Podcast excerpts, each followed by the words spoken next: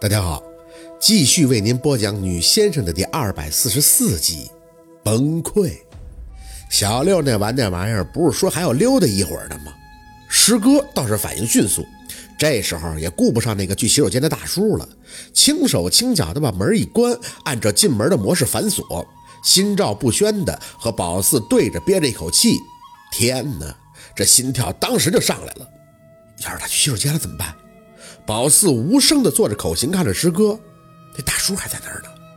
万幸的应该是这间卧室是最里边的，不然一眼不就被人发现把门打开了吗？师哥微微的严肃的看着宝四，示意他先别说话，掏出手机开始不停的发着短信息，知道他是在通知同事出警。这证据都全了呀，作案人还就在外边。想想宝四还觉得纳闷，或许躲是人的本能吧。但觉得不应该躲呀，韩林师哥是警察吗？应该很炫酷的冲出去说不许动，举起手来，不是还有枪的吗？心里正胡思乱想着，耳朵还贴在门上，听到客厅那苏小雨的动静。宝四随时做好了听到他尖叫的准备，一旦那个大叔暴露了，韩林师哥就是想不冲都得给他冲出去了。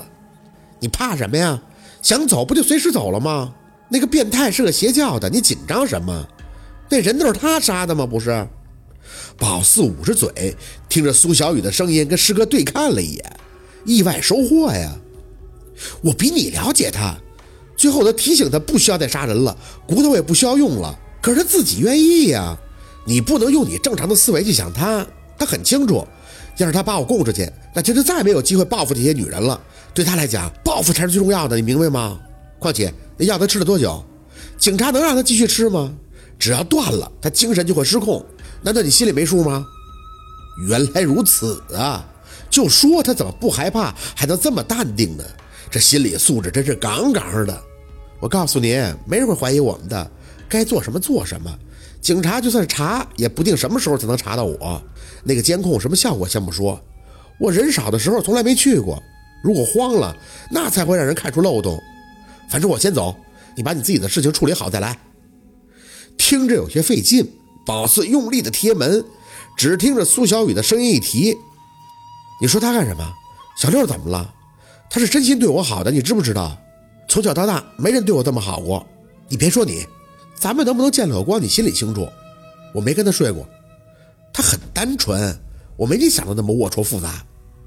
有些惊讶，一方面是惊讶于苏小雨对小六的看法，另一方面则是她跟这闺蜜的关系。”很明显，她是在跟她那个闺蜜通电话，所以两个人是情侣。那闺蜜是个双性恋，当然了，不排除是为了利益跟那个老男人的。哎，别说这些了，我知道，要不是他有问题，你研究不出来钱道。现在已经有钱了，想走不是分分钟就走了吗？你看着我干什么呀？疑惑逐渐解开了。原来她闺蜜一开始发明那个药是为了给包养她这个男人治病的，尽量让自己先别去想杂七杂八的，就听着苏小雨自愿的给她解开谜团就好了。什么叫我舍不得呀？我早就在这待够了，没人会发现我有问题。我该上学上学，该遛狗遛狗，哪有问题了？谁没事查我个大学生干嘛呀？行了，你能不能别气我了？我再说一遍，我什么时候走跟小六无关，我对他动不动心，你管得着吗？两个人应该是在吵架。苏小雨的声音很高，丝毫不是在外边跟他们说话的那种细言软语的样子。他应该是知道自己家里的隔音好，不然不会这么喊的。我什么想法你不知道吗？这窝囊日子我早就够了。等我把手头的事处理完了，我马上就走。哼，你先陪着你那阳痿的干爹吧，我这边的事你不用管了。听着他气哼哼地放下手机，然后脚步声就由远及近。宝四跟师哥对看，他单手像是本能一般的放到别枪的侧腰，脚下则跟着宝四连连的后退。锁眼声响，宝四睁大眼，他没去洗手间，居然直接奔这屋来了。不知道师哥是什么想法。这一刻，宝四反倒拉着他直接退到了里面，几乎没有犹豫的就扯着师哥藏到了暗柜子里最里侧的空角里。师哥有些惊讶。宝四则艰难地伸出食指，放到唇边，嘘了一声。旁边还有没拉上的窗帘，能做个掩体。只要他不太注意，发现不了俩大活人藏在最里边。脚下还踩着厚厚的垫子，这地儿以前是应该给那个壮壮休息的地方。一百个万幸啊！小金刚咬的那是太是时候了。房门被打开，听着脚步声慢慢的走近，师哥和宝四不约而同的就憋了口气。只听着旁边的柜门被人哗的一拉，随后就是自言自语的女声：“催催催，就他妈知道催！都做了有什么可怕的？我哭出来泡大的有什么在乎的？”正听着他脏话连篇的念叨，脑子里却想着那天让他测字的结果。他柔柔弱弱的说他信佛，事实上呢，这个就是小六的那个林黛玉呀！砰！宝四吓了一跳。微微的侧脸，透过柜角往外看，原来是他一脚踹在案间的板墙上了。死没死？惊了一下，里边有人。死盯着看，就见他从兜里掏出一把钥匙，蹲下后摸索着找到一个隐匿的锁孔，拧了一下以后，哗啦一声，平面的移开案间的假墙，真的跟若君当年做的那个差不多。苏小雨正好背对着宝四，微微的探头，透过他的肩头一打眼，没看到什么。那暗间就跟个落地大衣柜差不多，里边空荡荡的，有股子尿骚味儿。死没死？苏小雨又是一记冷哼，抬脚就对着暗间里边踹。宝四的视线下落，这才发现有个人是瘫坐在那像大衣柜一样的暗间地上的，没穿衣服，光着身体，耷拉着脑袋，头发很长，乱糟糟的挡在身体前面。这一脚，苏小雨应该是正好踹到他的肩头。只听他被迫的发出了一哼声，除了知道他是活的以外，其余没有多大的反应。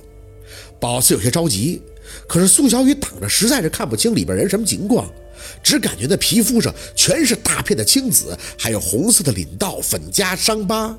收回眼，看见师哥，示意他看看，这他妈还虐待活人呢。师哥顺着宝四的指引，也谨慎的去看。只是他的角度不太方便，没有宝四稍一探头就一目了然，看得心惊，猛地就想到了看到的那个记录簿，是药性反应的那个记录簿，女人不是吗？难道就是她？正合计着，见苏小雨脸一转，宝四赶紧把头缩回来，听到他的柜子里边掏了一阵再看出去，他手里已经拿起了皮鞭，没等宝四诧异，啪的一声，大力的抽到那个女人的身上，来点反应啊！女人垂着脑袋，低声哼了哼，苏小雨就跟神经病附身一般，大力的啪啪的抽了起来。让你叫啊！你给我大声的叫，听见没有？叫啊！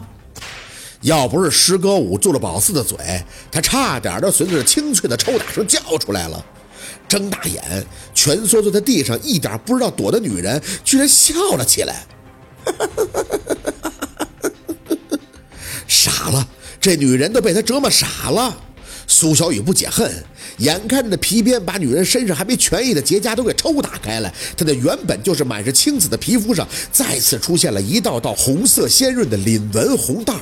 随着苏小雨越抽越狠，脆弱的皮肤开始破裂，鲜红的血迹在她裸露的肩头背身随着皮鞭的起落开始不停的下滑涌出。有多疼，宝四不敢去想，可是嘴里却一直发出呵呵的笑声。小雨，小雨，声音糙哑的厉害，猛一听还以为是上了年纪的老偶。你他妈别叫我！苏小雨就像是个变态，恶狠狠地把皮鞭子一扔，回手又拿出一条铁链子，对着垂头的女人凄凄一笑：“ 你很快就没办法再陪我玩了。我今儿给你开个荤，也算是咱们姐妹一场。我不薄待你。”没等说完，哗啦就甩起了铁链子，对着女人的身上大力一抽，女人一个机灵，皮开肉绽。